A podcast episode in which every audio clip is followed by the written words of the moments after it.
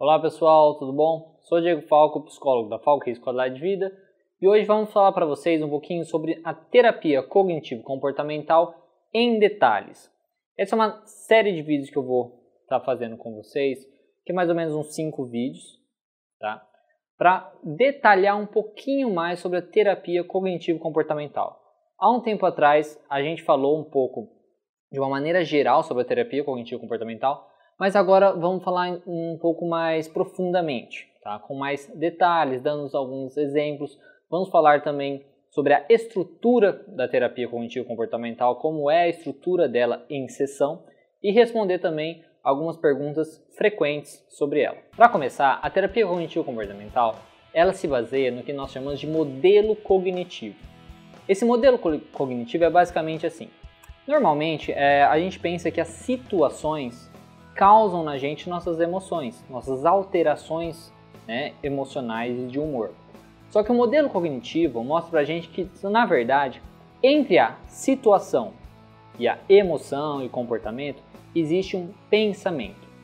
Então, o modelo cognitivo é uma situação que leva a um pensamento, e esse pensamento vai levar então causar uma reação na pessoa, uma reação emocional, comportamental e reações fisiológicas, alterações no corpo. Esses pensamentos são chamados de pensamentos automáticos. São pensamentos que simplesmente aparecem na nossa cabeça. Em determinada situação eles aparecem, é, do nada são pensamentos rápidos, involuntários, e eles podem ser frases ou imagens. Né? Nós lembramos alguma coisa, vem uma imagem na nossa cabeça ou uma frase a respeito daquela situação eles podem ser tão rápidos que às vezes nós não nos damos conta deles, nós não percebemos eles. Então todo mundo tem esses pensamentos automáticos, certo? O problema é que as pessoas que às vezes têm alguma dificuldade psicológica ou algum transtorno psicológico têm esses pensamentos é, automáticos disfuncionais. Então eles têm pensamentos automáticos disfuncionais que levam então a reações disfuncionais. Eles levam a uma emoção disfuncional, a um comportamento disfuncional e uma reação fisiológica disfuncional. Disfuncional em que sentido? São reações normalmente exageradas, né? São reações fora de contexto. Às vezes, quando uma pessoa fica muito mais ansiosa ou com muito mais raiva do que necessariamente aquela, aquela situação pediu né, para ela, exigiu dela, né, aquela ansiedade ou aquela raiva. Ou então ela fica muito mais triste do que na verdade deveria ficar. Né? Então ela causa reações são exageradas, fora de contexto, né? e que de certo modo essas reações elas pioram ou mantêm o transtorno ou dificuldade da pessoa. Nós não temos costume de identificar esses pensamentos automáticos, né? tanto pensamentos automáticos normais ou disfuncionais. O que nós normalmente identificamos são as mudanças do nosso humor. Né? Quando nós percebemos, nossa, eu estou um pouco mais triste hoje, estou um pouco ansioso, mas nós não percebemos o porquê disso, que é os pensamentos. Ou nós percebemos mudanças do nosso comportamento ou corpo, né? quando às vezes o coração começa a bater mais forte, começamos a suar e coisas assim. E a terapia cognitivo-comportamental, baseada no modelo cognitivo, ela ajuda justamente isso. Né? A pessoa, além de identificar as mudanças na emoção, tudo, ela vai aprende a identificar os seus pensamentos, os pensamentos que levaram às reações, os pensamentos automáticos disfuncionais que levaram às reações também é, disfuncionais. Então ela ajuda a pessoa a identificar os pensamentos, a avaliar esses pensamentos e a responder esses pensamentos de uma maneira mais funcional, para que ela tenha uma reação então mais funcional e saudável. A terapia cognitivo comportamental é uma abordagem muito ampla. Ela normalmente ela pode utilizar, de certa forma, técnicas de outras abordagens.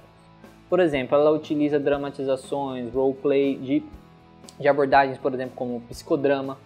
Utiliza técnicas comportamentais, né, de análise comporta comportamental. Então ela utiliza diversas é, técnicas diferentes, de diversas abordagens, tudo para poder ajudar com que a pessoa consiga identificar e avaliar e responder seus pensamentos e reações disfuncionais de uma maneira mais saudável. Através de diversas pesquisas, né, se demonstrou ser muito eficaz contra os transtornos depressivos, quanto os transtornos ansiosos, que são transtorno de ansiedade generalizada, transtorno obsessivo compulsivo, toque, transtorno de síndrome do pânico, né, transtorno de pânico, né, fobias, fobias sociais, transtorno de ansiedade social, fobias específicas de abuso de substâncias, transtornos alimentares, problemas de relacionamento, de casal e familiar.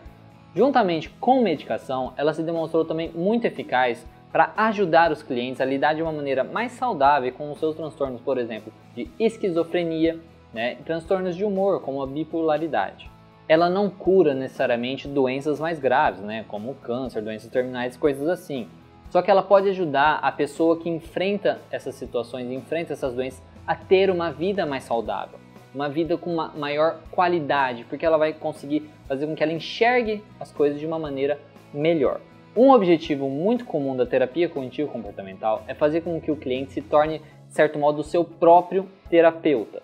É com que ele saia do tratamento sabendo lidar melhor com todas as situações, situações mais variadas possíveis e não necessite assim de uma terapia para sempre.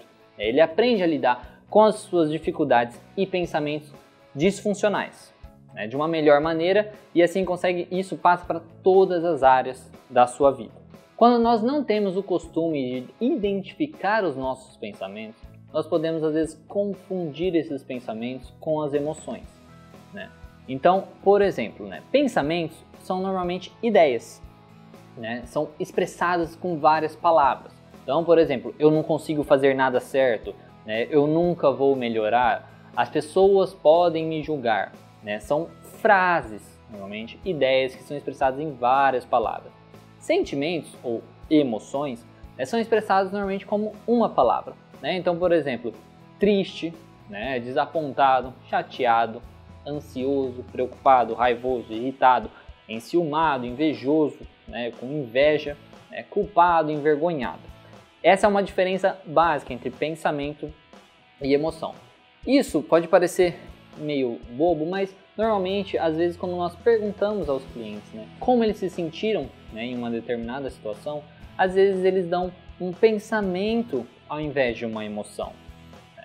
Então, por exemplo, às vezes nós perguntamos: Nossa, mas como você se sentiu né, naquela, naquela situação específica? Fala, Nossa, eu senti que foi injusto. Né? Isso, na verdade, é um pensamento, certo? Que na verdade é um pensamento: Isso é injusto. E baseado nesse pensamento, se questiona então como que o cliente se sentiu emocionalmente, né? E dessa maneira então se ensina a identificação correta, né, de pensamentos e emoções, né? Essa diferenciação. Né? Os e os pensamentos automáticos? Ele normalmente eles podem aparecer de diversas situações diferentes. Então eles podem aparecer ah, em frente ao evento, então assim, no momento quando a pessoa está presente, naquele evento, naquela situação, eles podem aparecer. Eles podem aparecer às vezes quando a pessoa está fazendo uma reflexão sobre uma situação passada, né? ou sobre um pensamento sobre um, um futuro incerto, né? ou um, futuro, um evento futuro que pode acontecer. Ou às vezes ele pode vir também quando é um julgamento de qualquer parte do modelo cognitivo. O que seria isso? Por exemplo, às vezes uma pessoa pode ficar fica com raiva acontece ali uma situação, ela teve um pensamento automático daquela situação, tipo, por exemplo, isso não pode acontecer, isso não deveria ser assim, falta de respeito, e fica com raiva, né? E muitas vezes, então, essa raiva pode gerar outros pensamentos disfuncionais. Então, por exemplo, essa raiva ela pode começar a pensar: nossa, eu não deveria estar pensando assim, eu não posso pensar assim. E isso, então, assim, a raiva se tornou uma outra situação que gera outros pensamentos disfuncionais, automáticos disfuncionais, que geram então às vezes mais raiva ou às vezes uma outra emoção. É, por exemplo, às vezes a pessoa fica mal com alguma coisa e fala assim: Nossa, eu não posso nunca mais me sentir assim. Nossa, será que eu nunca vou melhorar? Isso fica, fica triste. É baseado na emoção, baseado nas reações fisiológicas dela, ou baseado às vezes num comportamento que ela teve, né? Tipo, ela às vezes uma compulsão alimentar, se ela tem aquele comportamento né, alimentar, de comer a mais, fala, nossa, eu não consigo controlar meu, meu comportamento, não consigo controlar esse comportamento. Então, o comportamento virou uma situação que levou a pensamentos automáticos disfuncionais e levam então a uma emoção de tristeza. Bom, pessoal, a gente terminou aqui então essa primeira parte do terapia cognitivo comportamental. Em detalhes, hoje nós falamos um pouco sobre o modelo cognitivo, a diferenciação entre pensamentos e emoções e quando esses pensamentos disfuncionais aparecem. Eu te espero então nos nossos próximos vídeos que nós vamos falar um pouquinho sobre as crenças centrais, né, que são as, as, o que levam, o que criam os pensamentos disfuncionais. Vamos falar um pouquinho sobre a estrutura da terapia cognitivo comportamental e depois responder algumas perguntas frequentes sobre a terapia cognitivo comportamental. E hoje vamos continuar nossas postagens sobre a terapia cognitivo comportamental em detalhes. Hoje vamos falar sobre as crenças, que são basicamente os, o motivo né, que as várias pessoas diferentes pensam então coisas diferentes sobre uma mesma situação. O que são então as crenças, ou como nós chamamos de crenças nucleares ou centrais? As crenças são basicamente o entendimento mais básico que as pessoas têm sobre elas mesmas, sobre o mundo, né, sobre os outros e sobre o futuro. Né? E com condições psicológicas mais significativas, né, as crenças normalmente né, mais atuantes tendem a ser consideradas disfuncionais. E essas crenças disfuncionais, como falamos no nosso vídeo anterior, geram então os pensamentos automáticos disfuncionais. Então, as crenças são o que? Na sua maioria das vezes, né, essas crenças disfuncionais são negativas, muito rígidas e generalizantes. E como essas crenças então se formam? Elas se formam no nosso, durante o nosso desenvolvimento. Né? Então, por exemplo, pensamentos, comportamentos dos pais e familiares, né, coisas que os pais e os familiares falam, nossa, sobre as coisas da vida, né? Ou comportamentos dos pais que às vezes não são falados, mas eles têm aquele comportamento. Né? Isso desenvolve nossas crenças, né? pensamentos e comportamentos de amigos, né? de pessoas próximas, experiências gerais né? durante a vida, né? durante a nossa infância, durante a nossa adolescência. Né? Tudo o que causa uma experiência, né? pode ser às vezes um trauma né? que vivemos, experiências que vivemos ou deixamos de viver durante a nossa vida, normalmente formam essas crenças sobre nós mesmos, sobre o mundo e os outros e sobre o futuro. Então, como eu já disse, essas crenças geram então os pensamentos automáticos. E por conta disso, né? As pessoas reagem então de maneiras completamente diferentes perante uma mesma situação. Porque a vida, né, a história de vida de cada pessoa é muito única. Né? Cada um teve seu próprio pai, sua própria mãe, sua própria experiência na escola, seus amigos, suas experiências de, da vida, né, da infância, da adolescência, seus traumas, certo? E, por exemplo, irmãos né, que tiveram os mesmos pais, eles podem ter crenças parecidas, porque eles tiveram os mesmos pais mas outras crenças serão diferentes, né? Porque os amigos são diferentes, os companheiros são diferentes e coisas assim. Quando essas crenças são muito disfuncionais, né, elas podem causar muito sofrimento para a pessoa. Né? E para lidar com isso, para lidar com essas crenças, nós criamos então suposições e regras né, de vida que justificam essas crenças e estratégias compensatórias para diminuir, de certo modo, o nosso encontro com essas crenças, para diminuir com que a gente veja e sinta né, essas crenças. Então, por exemplo, se uma pessoa assim tem é, a crença de ser fracassado, é uma crença sobre ela mesma, né, de ser fracassado, ele pode desenvolver uma suposição de que se eu falhar né, nas minhas tarefas, isso vai provar que eu sou um fracassado, certo? Então, uma suposição de que se eu falho, logo sou um fracassado. Então, ele vai desenvolver, pode desenvolver um, um, um comportamento, é, um, uma estratégia compensatória, né? E ter um comportamento perfeccionista, né? De certo modo, para evitar o encontro com essa crença. Então, tenho que fazer tudo perfeito. Assim, ninguém saberá que eu sou um fracassado.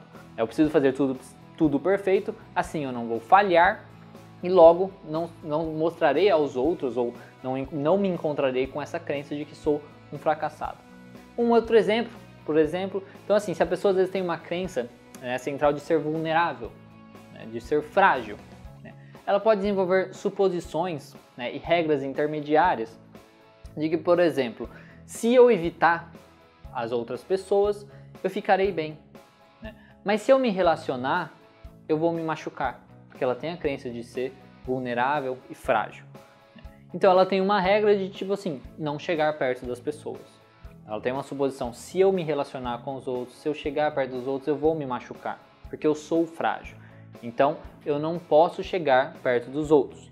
Então ela desenvolve uma estratégia compensatória de evitar né, participar de grupos que têm interesse, evitar participar de festas, encontros e coisas assim. As crenças, né, elas podem ser divididas em três categorias ou esquemas.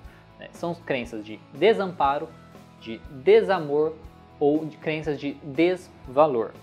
A crença de desamparo normalmente é aquela pessoa que pensa que é incapaz de conseguir fazer as coisas, né? incapaz de se proteger emocionalmente ou fisicamente, né? crenças às vezes de serem frágeis, vulneráveis ou incapazes comparadas aos outros. Né? Então, por exemplo, são crenças, é, exemplo de crenças de desamparo. Sou incapaz, não tenho jeito, não faço nada direito, sou vulnerável, sou indefeso, sou fraco, não tenho controle, sou um fracasso, não, são, não sou bom como os outros. A crença de desamor, normalmente as pessoas acreditam, pessoas que têm essa crença de desamor, acreditam que há algo nelas que dificulta receber amor ou intimidade dos outros. Né? Então, por exemplo, é, são pensamentos, por exemplo, de não me encaixo, sou desinteressante, não sou amável, os outros não gostam de mim, não vão gostar de mim. E normalmente porque ela é como se dentro dela ela tivesse alguma coisa que fizesse com que os outros não gostassem dela ou não fossem amar ela. Nas, a crença de desvalor normalmente é quando a pessoa pensa que ela é moralmente ruim. É como se é algo dentro dela né, que fosse assim algo terrível, algo assim inaceitável. Não? Então, as crenças de, de, desvalor normalmente são pessoas que pensam: sou mal, eu não presto, né? sou ruim, sou tóxico, eu sou um perigo para os outros, eu sou um animal, coisa assim. Ela desvaloriza muito o seu ser. Então, como dito anteriormente, as crenças também podem ser sobre as outras pessoas e sobre o mundo, né, de maneira geral, e o futuro. Né? Então, elas podem ser mais generalizantes, por exemplo, é, as, as, as, mulheres são todas ruins, né? os homens são todos safados, né? o mundo é um lugar perigoso e incerto, onde qualquer momento pode acontecer alguma coisa, né? o futuro será muito ruim. Né? As pessoas podem desenvolver essas crenças, então, também sobre os outros e sobre o futuro. E agora vamos, vamos falar para você uma, um exemplo né? onde uma mesma situação pode gerar pensamentos e reações diferentes.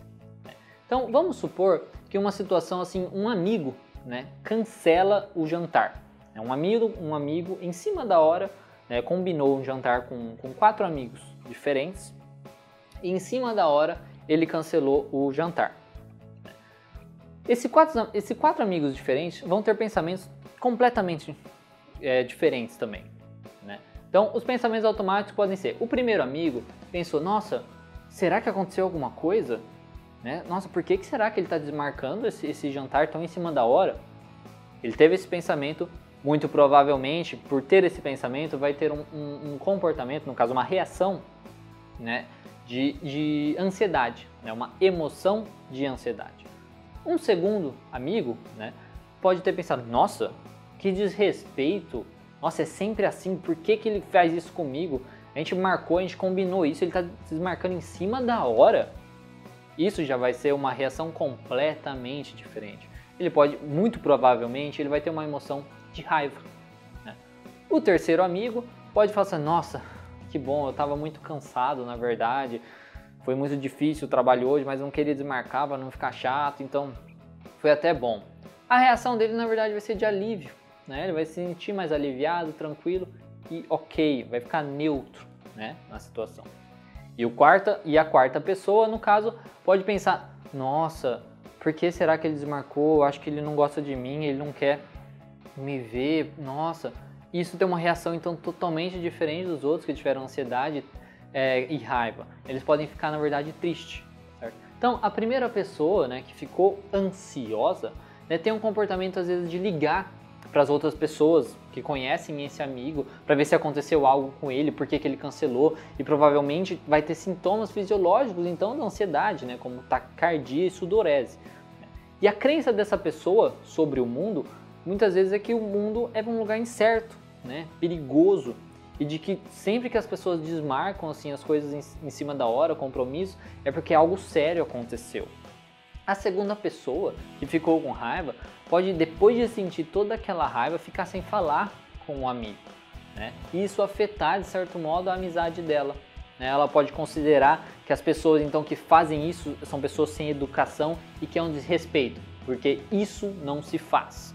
Né? Tem esses pensamentos. A terceira pessoa que ficou aliviada, às vezes estava cansada, né, como eu já disse, e por ter combinado o jantar, não quis desmarcar, Aí não considerou nada ruim da situação, remarcou com um amigo para um outro dia, se sentiu aliviada para poder, poder descansar e ok, seguiu em frente com a vida dela. A quarta pessoa, né, que já ficou triste, tem uma, pode, tem uma crença de que ela não é muito amável né, e que os outros não gostam dela. Então, assim, tipo, é, quando desmarcam alguma coisa, ela comprova isso. É como se ela comprovasse para ela mesma: olha, tá vendo? Os outros não gostam de mim né? Porque quando desmarcam compromissos, é porque elas não gostam das pessoas que elas marcaram, né? Então ela fica triste e às vezes tem um comportamento, uma reação fisiológica de choro e coisas assim. Bom, pessoal, assim, espero que tenha ficado um pouquinho mais claro de como funciona, de por que, que as pessoas têm pensamentos totalmente diferentes diante de uma mesma situação, né?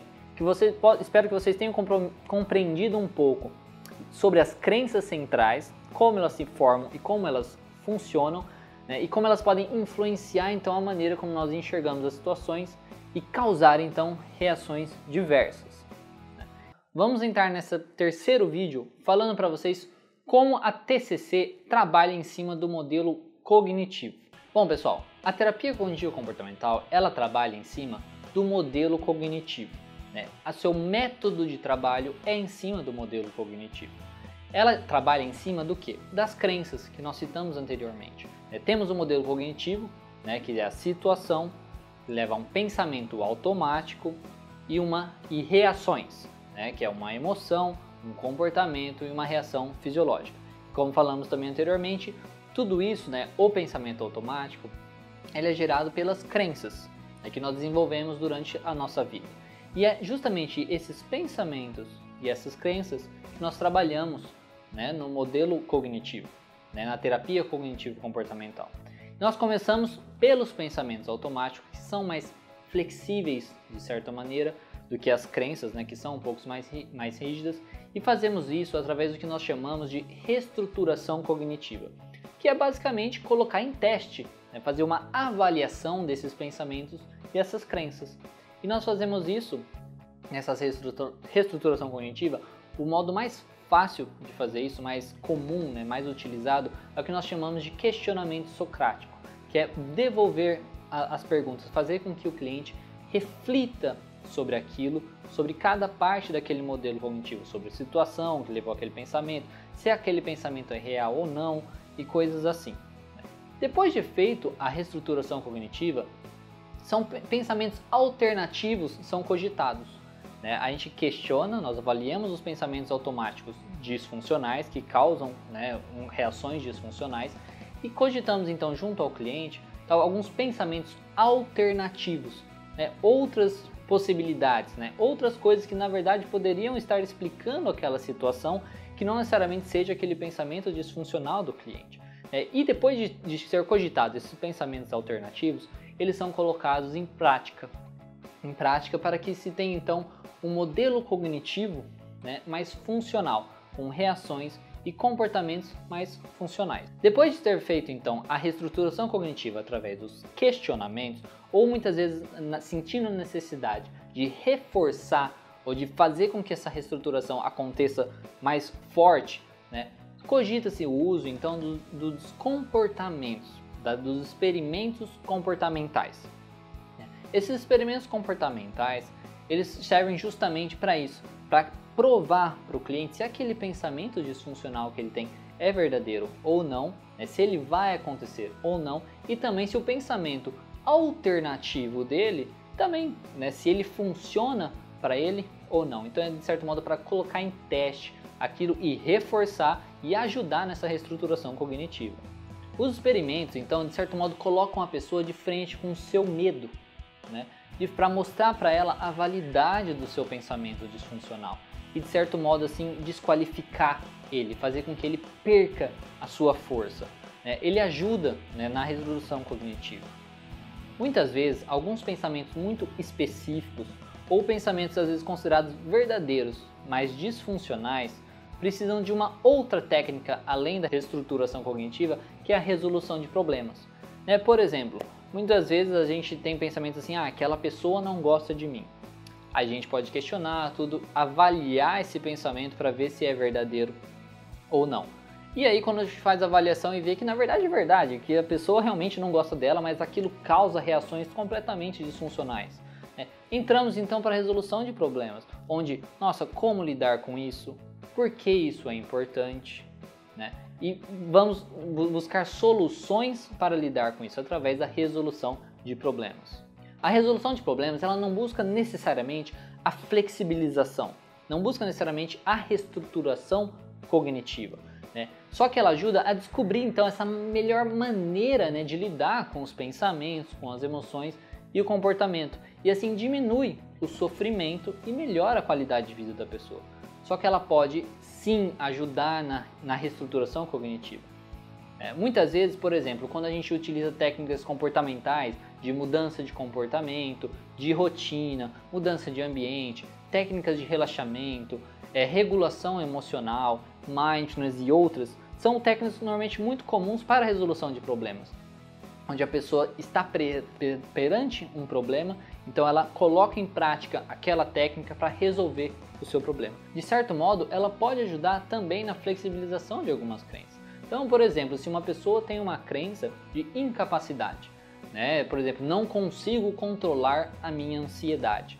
Né? Você pode fazer a reestruturação cognitiva, de questionar se isso é verdade ou não, o porquê isso é importante, coisas assim. Só que muitas vezes é importante, às vezes, você ensinar para essa pessoa uma técnica de regulação emocional, uma técnica para ela conseguir controlar a sua ansiedade, resolver esse problema. É através, tipo, talvez uma técnica de relaxamento, de uma respiração e coisas assim. E isso automaticamente ajuda na reestruturação cognitiva. Porque o pensamento de não consigo controlar a ansiedade pode se tornar eu consigo controlar a minha ansiedade quando eu faço esse exercício. Né? Isso desenvolve esse pensamento alternativo. Bom, pessoal, então, através da reestruturação cognitiva e da resolução de problemas, nós lidamos com as diversas, né, os diversos transtornos e dificuldades do cliente. E nós podemos trabalhar em cima de qualquer parte do modelo cognitivo.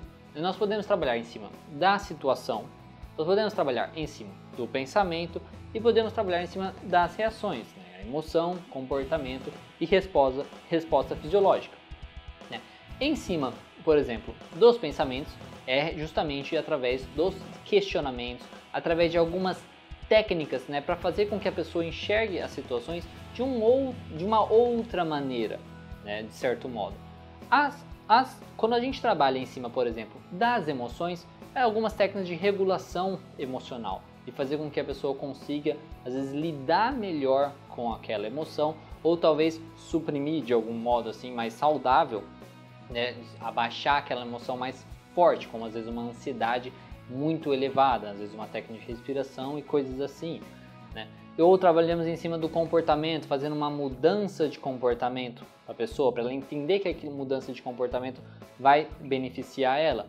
Ou um controle também das reações fisiológicas, né? Conseguir controlar a, a, a sudorese, o batimento cardíaco e coisas assim. Só temos que tomar muito cuidado com o, o, o trabalho em cima das situações. Né? Ele funciona, por exemplo, para algumas pessoas, por exemplo, que querem perder peso. O trabalho em cima da situação pode funcionar como?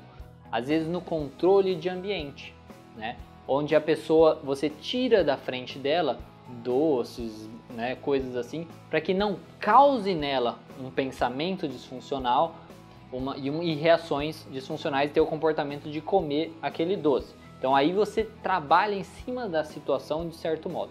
Agora, temos que tomar muito cuidado com isso porque isso não funciona para todos os casos. É, por exemplo, uma pessoa que tem ansiedade social, que é evitar situações, né, evitar eventos e coisas assim, nós não podemos evitar. Nós não podemos falar assim, ah, então você não vai no evento. Porque isso, na verdade, mantém o transtorno. Isso mantém a dificuldade dela. Então, o trabalho em cima da situação é para algumas coisas muito específicas. É para situações muito específicas, para clientes muito específicos. Bom, pessoal, terminamos aqui essa terceira parte do terapia cognitivo comportamental. Em detalhes, né, falamos então para vocês como a TCC basicamente, de uma maneira resumida, trabalha, né, que é em cima do modelo cognitivo, né, de uma maneira bem resumida, porque existem diversas técnicas e diversas maneiras. No nosso próximo vídeo, nós vamos falar um pouquinho para vocês sobre a estrutura da TCC e como nós desenvolvemos as metas de tratamento. E depois falaremos para vocês responderemos algumas perguntas frequentes. Okay? As metas de tratamento são desenvolvidas normalmente antes de se começar as sessões propriamente. Né? E é necessário que sejam estabelecidos né, essas metas para que você saiba necessariamente o que o cliente quer alcançar. Para isso, são avaliadas as diversas áreas da vida do cliente. Né? A, a família, área afetiva, profissional, acadêmica, saúde física e mental, espiritualidade, hobbies, social, né, área social, amizades, área financeira, justiça social né, e autoconceito. Nós avaliamos essas áreas para determinar se em cada uma dessas áreas quais são as possíveis dificuldades, se existem, e quais são necessariamente as metas, o que ele gostaria de alcançar nessas áreas. Então, justamente com o que ele gostaria de atingir em cada área, pode ser em todas as áreas diferentes, como pode ser também, às vezes, só em uma área. Avaliamos também, normalmente, o dia típico né, do cliente. É, o que, que ele pode perceber normalmente assim que talvez ele esteja fazendo demais ou coisas que ele acha que esteja fazendo de menos e que, que ele gostaria de mudar, né, de alterar isso. Então tudo isso, né, então você questiona é o que, que ele gostaria que fosse diferente em sua vida e assim se determinam então as metas de tratamento. É importante que em vez de aceitar né, metas muito abrangentes como assim quero ser feliz, é, muitas vezes temos que devolver essa pergunta, tipo assim, se você fosse mais feliz, o que você estaria fazendo diferente? Para que sejam determinadas metas muito mais específicas, certo modo. Para que sejam metas específicas para saber onde estaremos caminhando, né? para onde estaremos indo e como conseguir alcançar aquilo. Juntamente com metas mais específicas, precisamos também metas realistas. Né? Aprender, por exemplo, assim, um idioma novo em um mês Pode ser, né? Aprender um idioma novo é uma meta, ok? É específica, talvez o idioma X, né? Aprender inglês. Agora, aprender inglês em um mês não é uma meta muito realista. É, precisamos avaliar também se essas metas são realistas. Por quê? Porque uma, uma meta irrealista pode causar grande frustração né, e pode impedir ou empacar de certo modo o tratamento. Né? Então precisam essas, todas as metas precisam ser avaliadas e passar por um certo critério de realismo. Né? Depois disso, são feitas, de certo modo, uma, uma priorização. Né? É feita uma priorização dessas metas para saber quais são as metas mais urgentes e quais são as metas, de certo modo, que podem ser resolvidas a longo prazo. Agora, vamos falar para vocês como é a estrutura das sessões e na terapia cognitivo comportamental. A terapia cognitivo comportamental é um pouco diferente das outras linhas de terapia porque ela é sempre estruturada. É, isso é porque, para que você consiga, de certo modo, aproveitar melhor o tempo da sessão, você conseguir atingir as metas do cliente de uma maneira mais eficiente. Então ela tem um começo, um meio e fim. Ela dura em média aí de 50 a 60 minutos né, a sessão e em média também é, de uma, é uma vez por semana. Durante o tratamento e depois né, de certo modo, conforme for indo, essa uma vez por semana é espaçada né, para 15 dias, né, para um mês, para se, ir se distanciando, de certo modo, do tratamento e a pessoa conseguir, né, o cliente conseguir lidar melhor com as situações sozinho. Bom, o começo da sessão, normalmente a primeira coisa que é feita é uma checagem de humor. Por quê?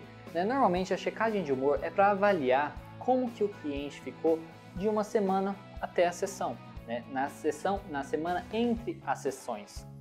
É para saber se teve alguma alteração, se teve alguma melhora, se teve alguma piora e o que pode estar acontecendo que levou a essa alteração de humor de certo modo. Né? Isso é feito através de uso de testes, né, de inventários, normalmente inventários do Beck, ou pode ser perguntado normalmente assim, qual uma para nomear uma emoção, por exemplo, raiva, ansiedade, tristeza, e dar uma nota de 0 a 10, onde 0 é não sentiu nada daquela emoção e 10 é o máximo de que você já sentiu daquela emoção durante a sua vida. Então você faz esse registro em todas as sessões. Isso é a primeira coisa que se faz no começo da sessão. Depois se faz uma ponte entre as sessões, que é basicamente para que todas as sessões tenham, de certo modo, uma, uma estejam conectadas. Né? Não fiquem ali né, pairando por aí. Elas têm que ter uma conexão para entender se, o que, que o cliente pegou da sessão passada, o que, que ele não entendeu, talvez que poderia ser reformulado, né, re, re, reconversado, é, coisas que aconteceram na sua semana de diferente que ele gostaria talvez de, de discutir e também coisas que vão acontecer na próxima semana que talvez ele ache interessante de discutir. Feito isso, nós pegamos essa alteração de humor, caso tenha sido relevante, e o que ele gostaria de discutir, o que aconteceu, o que poderia, o que pode acontecer, o que vai acontecer nas próximas semanas, pegamos tudo isso, separamos os tópicos mais importantes para o cliente, juntamente com os tópicos importantes para o terapeuta, porque dependendo do transtorno específico do cliente, são separados alguns tópicos do terapeuta que ele acha importante também serem discutidos na sessão. São separados aí mais ou menos os dois itens e é estabelecida então uma agenda. O que vai ser discutido na sessão? Isso é para que você consiga de certo modo priorizar né, e melhorar o uso do tempo na sessão e conseguir atingir novamente as metas de uma maneira mais eficiente. É discutido depois então o plano de ação que foi feito durante a sessão, é revisado esse plano de ação. O plano de ação é basicamente o que a gente chamava antes de tarefa de casa, que é coisas que são discutidas na sessão, né, e que são determinadas que o cliente vai fazer então durante a semana colocar em prática. Então, no plano de ação é avaliado o que, que ele conseguiu fazer, o que ele aprendeu daquilo e talvez o que, o que, por que não deu certo, talvez se ele não conseguiu fazer e que, o que seria produtivo de certo modo continuar né, a ser feito desse plano, é, desse plano de ação. Isso é o começo da sessão. Depois é feito, depois é o meio da sessão. O meio da sessão, então, é selecionado um item da agenda, mais dados são coletados desse item, normalmente mais dados baseados no modelo cognitivo. Né? Então, tipo assim, vamos supor, se, se foi a respeito de, uma, de um humor alterado, vamos perguntar qual foi a situação, qual foi o pensamento, a emoção, como que aconteceu, as reações fisiológicas, o que ele fez depois, certo? Ou se for alguma coisa que aconteceu durante a semana também. Tudo é feito baseado, no, a gente traz mais dados baseado no modelo cognitivo e se trabalha então a reestruturação cognitiva e outras estratégias em cima desse modelo cognitivo desse item. Depois disso, é feito um resumo do que foi discutido e desenvolvido um plano de ação em cima daquele item. Né? Baseado naquele item, o que, que ele pode fazer durante a sessão para melhorar aquilo, né? ou lidar com aquilo de uma melhor maneira possível. Avalia-se então a efetividade dessa estratégia né, desenvolvida durante a sessão, a importância dessa estratégia, né? caso um plano de ação seja feito, é importante que se desenvolva a importância, por que aquilo é importante para que motive o cliente a fazer aquele plano de ação né? São desenvolvidos pensamentos alternativos né, para aquele item, aquele modelo cognitivo. É feito normalmente a revisão, como eu disse, né, o resumo, e é, então pegamos o próximo item e fazemos novamente tudo de novo. É muito importante que durante esse meio da sessão tudo isso é registrado, tanto pelo terapeuta quanto pelo cliente. Isso é registrado para quê? Para que o cliente tenha esses dados, para que ele possa usar futuramente, para que ele possa usar durante sua semana para fazer seu plano de ação né? e tenha tudo isso guardado para que ele siga né? e se torne seu próprio terapeuta, como nós dizemos anteriormente. E para o, o, o, terapeuta é também bom ter tudo anotado para que se possa né, lembrar das coisas, porque também a gente né, não, não, tem assim, uma memória super boa assim. Depois de feito então os, itens, é feito como eu já disse o plano de ação, é determinado uma data e uma hora específica para serem feitos, pensamentos, é, é cogitado pensamentos ou coisas que podem acontecer que possam atrapalhar o cliente fazer esse plano de ação, né? E como talvez você possa lidar com esses possíveis problemas. É como você possa responder esses possíveis problemas. Depois disso, passamos para o final da sessão. No final da sessão, basicamente é, então, fazer, se faz um feedback né, do final de como foi a sessão, do que se aprendeu, de o que poderia ser, se fazer diferente, coisas assim. Né, se se incomodou com algumas coisas. Né. É feito um resumo da sessão por completo, o que aprendeu, né, como eu já disse. E também é feito um resumo do plano de ação, né, o que, que vai ser feito, como vai ser feito, o porquê é importante, faz tudo um resumo novamente de tudo isso um resumo do plano de ação, um resumo da sessão e um feedback de como foi essa sessão. Bom, pessoal, terminamos aqui então esse quarto vídeo sobre a terapia cognitivo comportamental em detalhes, né, que é basicamente a, as metas, é como desenvolver as metas de tratamento e como necessariamente são, como é, né, a estrutura da sessão em terapia cognitivo comportamental. Espero que você tenha conhecido um pouquinho mais sobre a terapia cognitivo comportamental, Assim, é, isso é uma coisa mais básica, né? Tipo, é, um, é bem um resumo mesmo. Espero que possa ter te ajudado. Nós já falamos sobre o modelo cognitivo, como a terapia cognitivo-comportamental trabalha em cima desse modelo cognitivo. Falamos também sobre as crenças centrais ou nucleares e falamos também sobre a estrutura das sessões.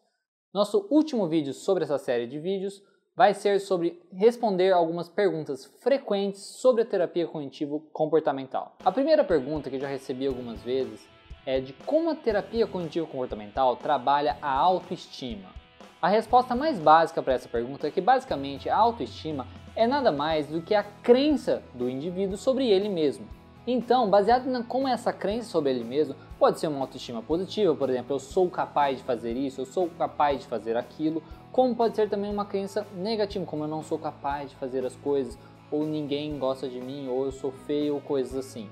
Então, dependendo de como é a crença do indivíduo sobre ele mesmo, vai fazer com que ele tenha uma autoestima positiva, boa, ou uma autoestima ruim. Se ele pensar, por exemplo, assim, que ele é capaz, eu sou capaz de fazer tudo o que eu preciso fazer, ou pensar assim, nossa, se talvez eu escutar alguma coisa que eu não gostaria, de não der certo o que eu, o que eu, o que eu gosto, o que eu quero fazer, o que eu quero que aconteça, né, eu vou conseguir superar e não vai ser tão relevante assim para mim, eu vou conseguir lidar com isso. Ou talvez uma autoestima negativa, a pessoa pode pensar assim: nossa, eu não vou conseguir lidar, ou os outros não gostam de mim, nossa, será que eu sou feio? Eu nunca vou conseguir fazer isso como os outros. E se eles pensarem isso ou aquilo de mim, eu, não, eu nunca conseguiria lidar com isso. Então, basicamente, é a crença do indivíduo sobre ele mesmo que determina se ele tem uma autoestima positiva ou uma autoestima negativa. E na crença disfuncional sobre si mesmo, basicamente ele acha que os outros vão ver quem ele realmente é e ele não vai conseguir lidar com isso. E ele será então julgado por isso. O cliente com baixa autoestima normalmente então usa estratégias para tentar evitar esse tipo de situações, né? evitar com que ele se sinta exposto. Então ele pode evitar sair, evitar falar com o sexo oposto, evitar mostrar suas opiniões para os outros para não ser de certa maneira rejeitado é, ou se sentir rejeitado e comprovar necessariamente a sua crença né, de ser menos que os outros. Mas alguns outros clientes podem ter estratégias compensatórias totalmente diferentes, como estratégias, por exemplo, na verdade, seduzir os outros, né, para tentar mostrar que não, eu não sou feio, ou eu não sou tão ruim assim, ou eu consigo ter o amor e o respeito, a atenção do outro. Né? Então ele pode ter um comportamento, na verdade, ao contrário, em vez de evitar, de sedução, né? para tentar mostrar e conseguir essa atenção dos outros e não, não ir de encontro né, com essa crença de baixa autoestima, de ser menos que os outros. Então, as estratégias podem ser de evitação ou, de certa maneira, de mascarar, né, para afirmar para si mesmos que eles não possuem uma, ba uma baixa autoestima. E nessas duas possibilidades, o sofrimento permanece. Né? A pessoa ainda assim acredita que ela é menos que os outros.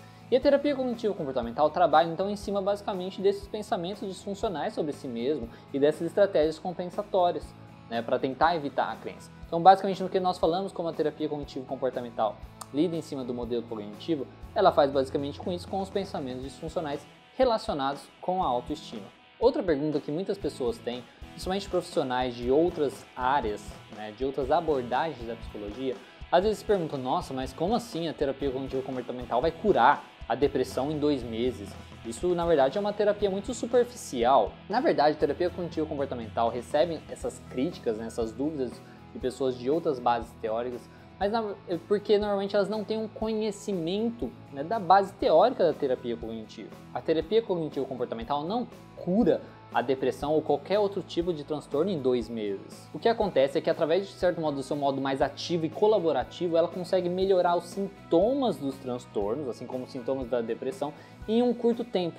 Né, através de técnicas de regulação emocional, de mudança de comportamento e questionamentos eficientes dos pensamentos.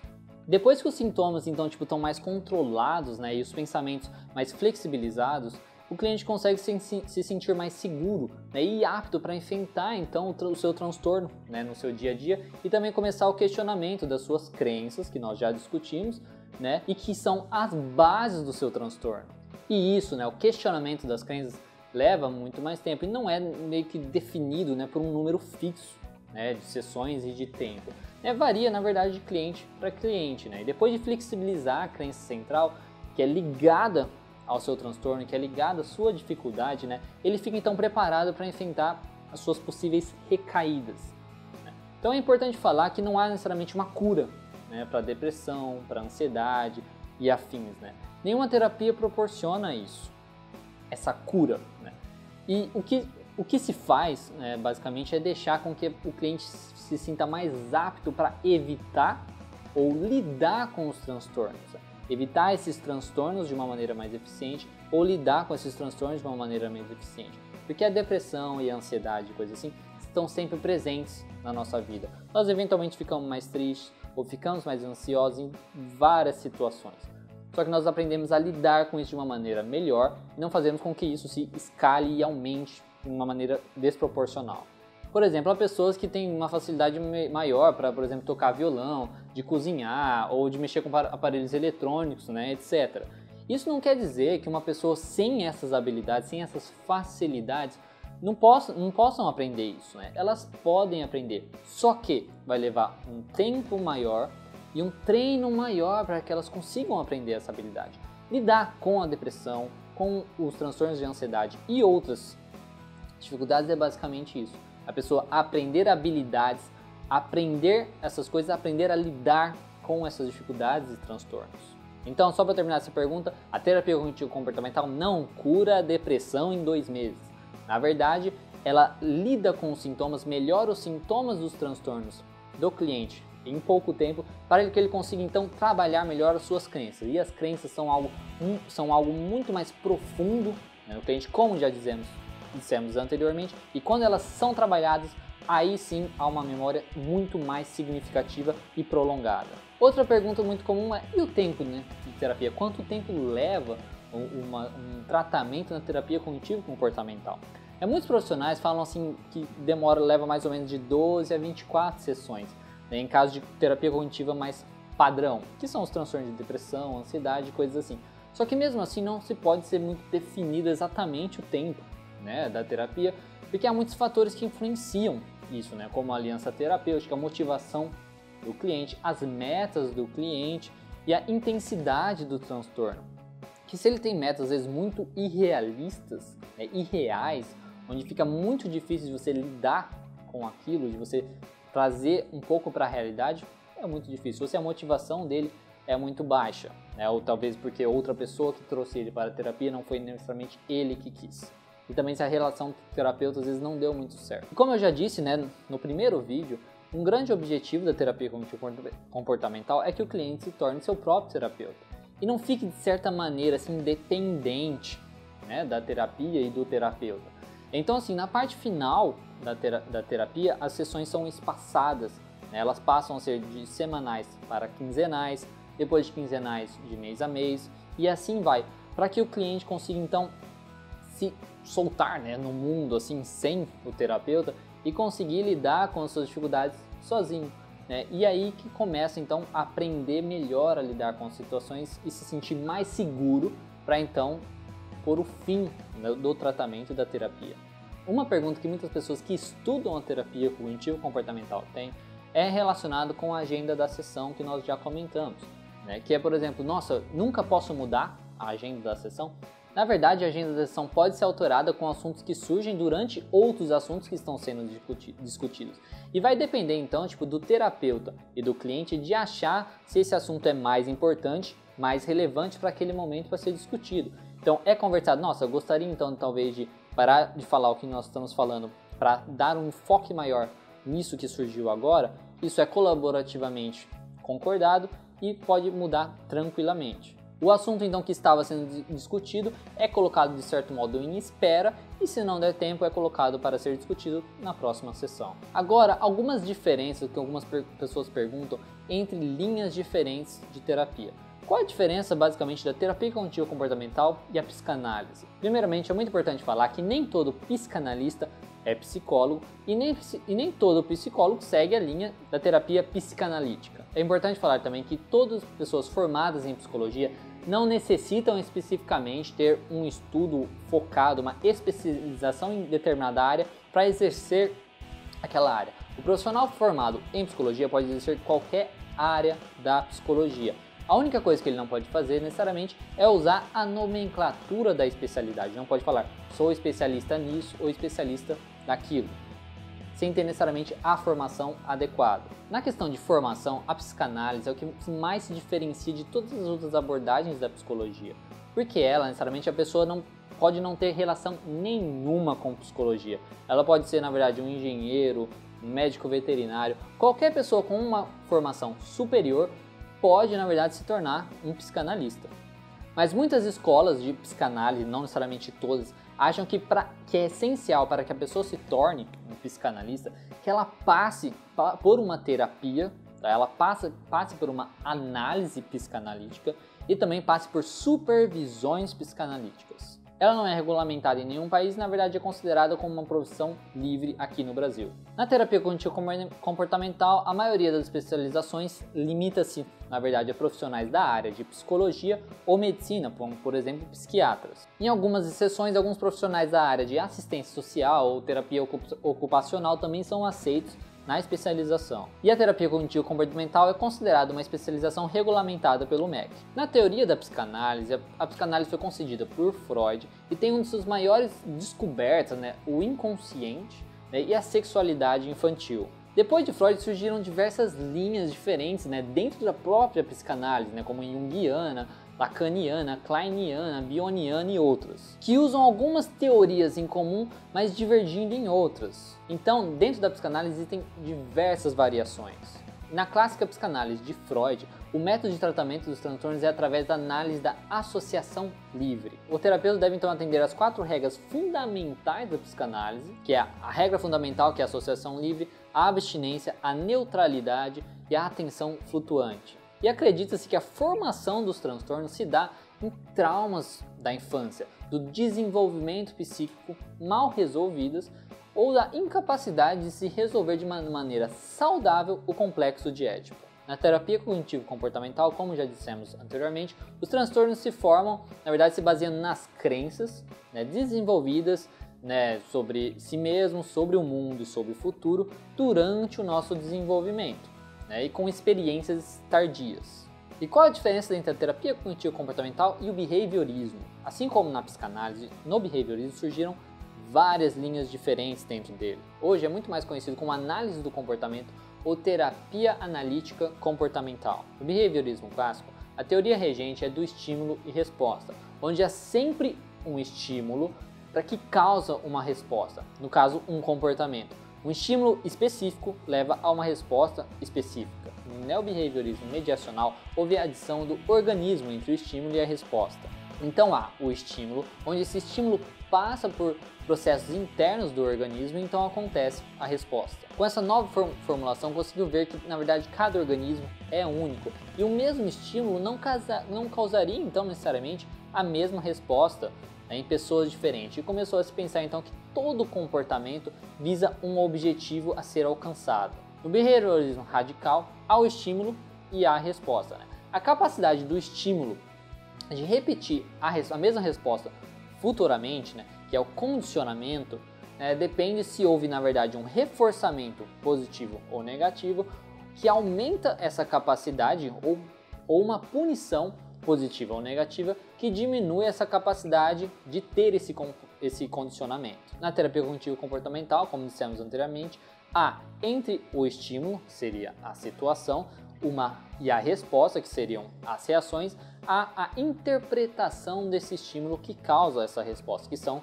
os pensamentos automáticos. Assim, um estímulo específico não sempre causa a mesma resposta, depende, pois depende da interpretação do indivíduo, do pensamento do sujeito. E o coaching? O profissional de coaching, assim como o psicanalista, não precisa ser da área da psicologia ou medicina. Ele ajuda o seu coach, como são chamados os clientes, a despertar de certo modo o seu potencial para que esse, ele conquiste tudo o que deseja.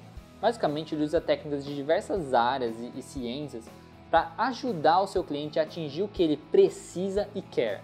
A diferença do coach com o terapeuta cognitivo comportamental é que o terapeuta pode também ajudar o cliente a atingir as suas metas através de técnicas variadas de maneira mais ativa. Mas nem todo coach pode fazer o trabalho que o terapeuta faz por não ter a formação em psicologia. A formação né, para saber lidar com os transtornos depressivos, transtornos ansiosos e outras condições psicológicas. Então, pessoal, terminamos aqui essa última parte sobre terapia cognitivo comportamental em detalhes. Respondemos aí algumas perguntas frequentes que as pessoas têm de diferenciação da terapia cognitivo comportamental com, outras, com outros métodos de trabalho e de tratamento, necessariamente, e também algumas perguntas específicas sobre a terapia cognitivo comportamental. Espero que tenha gostado, que você possa ter compreendido um pouquinho mais vendo essa série de vídeos sobre a terapia cognitivo comportamental em detalhes e te espero no nosso próximo vídeo. Se você gostou desse vídeo, dê um gostei, comente, compartilhe e não esqueça de acessar nossos outros vídeos e assinar o canal, ok? Até a próxima!